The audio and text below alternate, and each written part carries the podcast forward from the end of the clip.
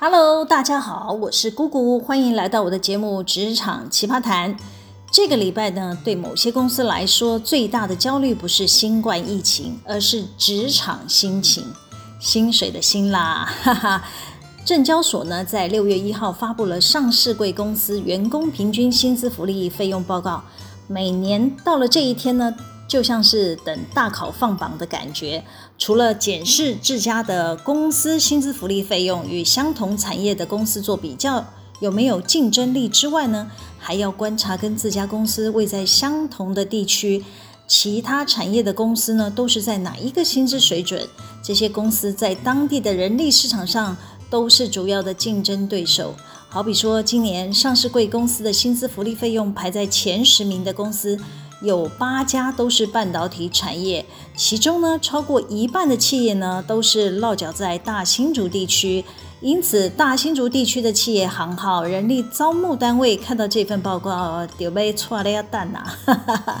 根据六月一号中央社新闻内容，以上市公司为例了，排在第一的是瑞鼎科技，这家公司呢是位在新竹科学园区做驱动 IC 设计的公司。二零二一年，他们家的员工平均薪资福利费用呢是六百一十一点九万，这是什么概念呢？我们拿一般正常早八晚五的上班族来做比较吧。这一类的人员的薪资大概是领四万块台币，这个数字呢已经是不错的薪资水准喽。全年呢，我们假设他们可以领十四个月的年薪估算，大概就是年终领两个月了啊。算出来一年薪水，我们就算个整数好了，大概是六十万。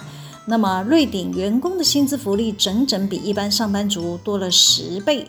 这个概念就是，正常上班族要做十年，瑞典员工只要努力一年就可以达到了。哎，是不是不比则已，一比加西郎呢？好，可能有人听到这里会说，呃，不知道瑞鼎科技有没有缺柜台小妹，还是总务打扫的阿桑呢？我只能说大家加油了啊！有兴趣转职的可以去打听一下喽。另外呢，瑞鼎科技还比第二名的联咏也是在新竹啊，他们家的平均员工薪资福利费用是五百一十六万。第三名的是联发科，也在新竹啊。他们平均的员工薪资福利费用是五百一十三万，也就是说，瑞鼎科技还比第二名、第三名的公司，以二零二一年来比的话呢，是多了将近一百万。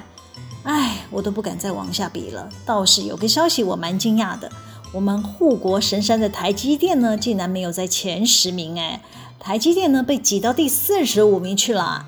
我们公司的薪资水准呢，连台积电的车尾灯都看不到了，就不要再比那些排在台积电前面的四十四家公司了。唉，只能甘拜下风，望尘莫及啦。好，政府发布这种消息是要在逼死谁呢？唉，很明显呢，就是要让那些付不起高额薪资福利的公司，要想办法帮员工加薪加福利给追上来。但我要说的是，不是每个产业都是半导体啊，他们有独特的利基，还有强大的竞争力，可以这么顺风顺水的咯。每年每股盈余 EPS 大赚好几个股本的啊！好了，我们小公司还是要面对现实。倘若在大新竹地区，员工的薪资没在人力市场保持平均水准以上，真的会面临人才流失又招不到人才的窘境啊！我不得不说。政府这一招真的很厉害，硬是逼得不认真经营的企业呢，会导致公司越来越没有资源。直白讲，就是没有钱啦。提高员工薪酬与福利，可以跟得上市场的水准。倘若不想人才继续流失，就得好好聚焦公司的发展，才会有机会改善自家的财务状况，也才能有足够的资源可以对所属的员工提高薪资福利待遇喽。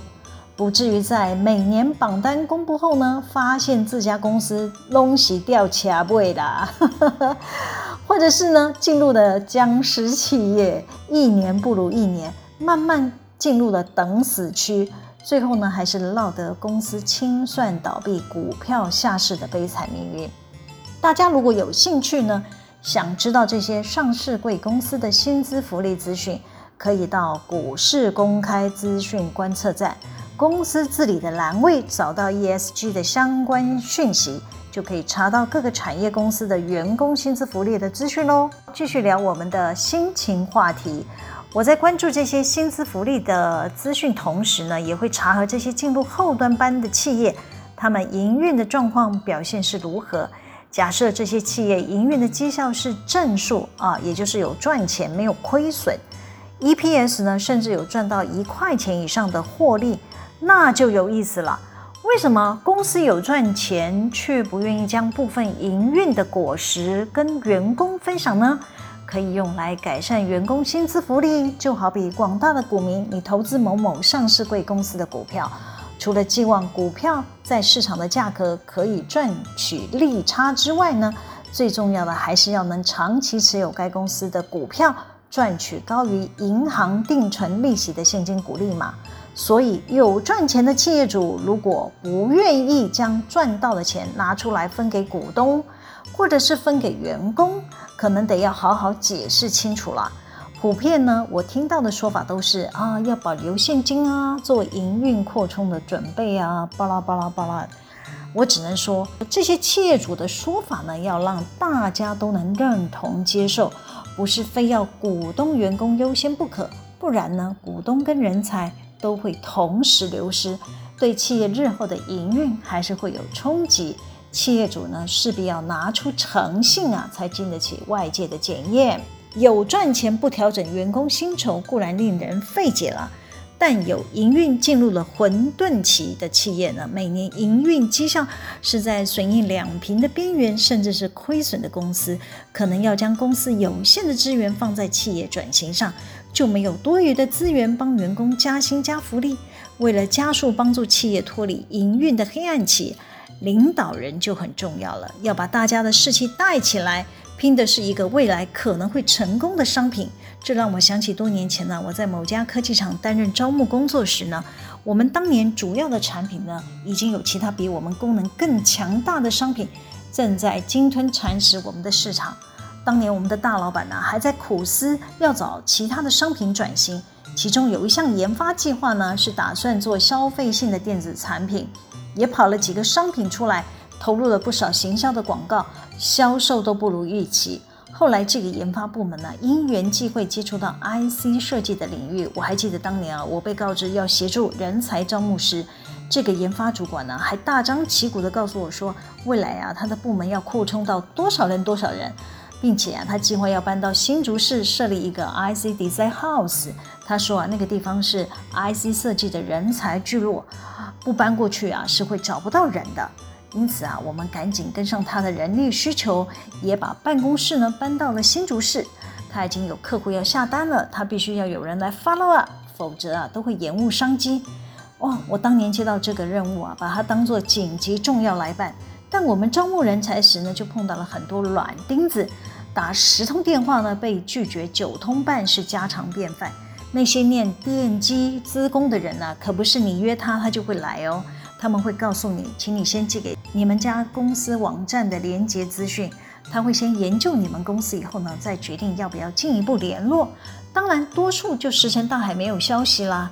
喂，我连薪资福利都还没有来得及跟他谈嘞。我后来发现啊，这些人啊，可能是看到我们公司的网站，查询了我们主要的销售产品，就认为我们这家公司啊，似乎没有什么前景可言啊。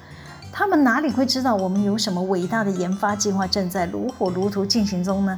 所以啊，我就直接问负责 IC 设计的主管说了：“哎，某某长官，你可不可以提供给我一些你们这个研发计划的讯息啊？我总是要跟甄试者介绍一下你们是在干什么吧？”那位长官想想也对啦，就写了一些他计划中的案子给我，我再结合我们公司法说会的新闻稿啊，提供给这些潜在的甄试者参考。当然，私下也透过各种方法挖角，就这样，好不容易凑起了一个十多人的团队了，终于把这个 IC Design House 给建立起来了。这位研发长官也开始接到客户的订单，销售了几个案子。我们大老板呢，本来寄望我们公司可以成功转型进入 IC 设计的领域了，唉，最终还是铩羽而归，真的没有这么容易啊！问题呢，就是出在这些晶片的应用端呢。我们做的并不是其他高阶的三 C 产品。我要是没记错呢，我们当年这些晶片呢，是用在比较低阶的啊商品。呃，第一批出货呢，市场反应就不佳，就没有再下一批的订单了。所以，我们多备货的库存晶片呢，无法被市场广泛的应用。最终呢，我们这个部门呢，是被自己的高库存给终结掉了。好在呢，我们大老板呢，并不是只培养一个研发计划哈，我们还有另外一个成功的商品哈，才有机会呢，帮自家的企业转型成功。